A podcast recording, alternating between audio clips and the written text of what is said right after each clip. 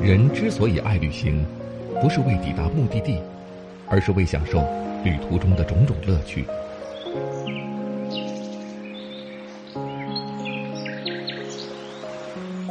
如果问我旅行的意义是什么，我也不知道。假如你还没有出发，不如和我一起听路上。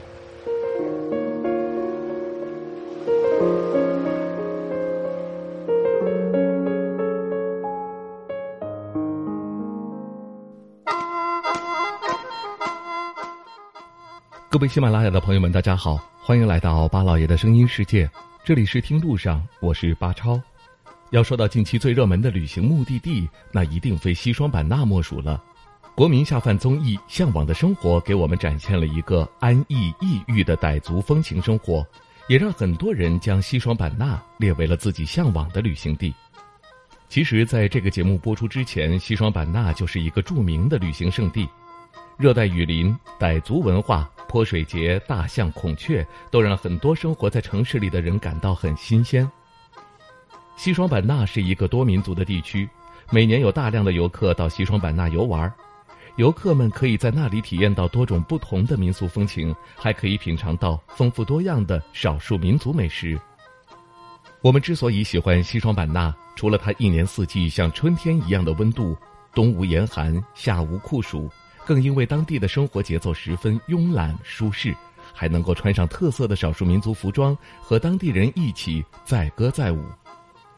在西双版纳，你不仅可以体验到多民族的习俗文化，还可以体验丰富多彩的民俗节日，感受独一无二的民族特色，独具特色的民俗表演，在美丽的澜沧江边上演，还能够欣赏日落，参加篝火晚会。这里的异域风情让人感觉仿佛去到了泰国，无论是寺庙、着装，都有着东南亚的影子。除此之外，西双版纳最有代表性的就是夜市了。对于游客来说，旅行最重要的就是品尝当地的美食。西双版纳和许多大城市不一样，这里每到夜晚，当地的夜市就纷纷开放，很多商家和摊贩到了夜市之后，就开始准备迎接游客的到来。可能是因为白天还过于炎热，晚上的西双版纳才是它真正有活力的时候。西双版纳的夜市丰富多彩，穿梭在其中，就像真的走在泰国的夜市中。而在众多的夜市中，告庄夜市脱颖而出，成为了西双版纳最火爆的夜市，非常受到游客的欢迎。许多游客到达西双版纳的第一站就是到告庄夜市大快朵颐。因为这里不仅可以品尝到多民族的美食，更可以品尝到东南亚国家的风味美食。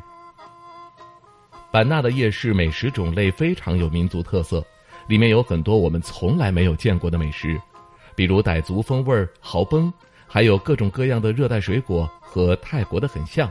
市场里不仅仅售卖美食，还售卖着各种各样的小商品。从衣服到手工艺品，再到土特产，应有尽有。当然，最吸引游客的还是西双版纳多民族的美食和小吃，就算一个月也可以吃不重样。西双版纳的告庄夜市，这是一个让人来了就不想离开的地方，每个角落都充满了诱惑，每一处都显露出这座边陲小镇的繁华和人气。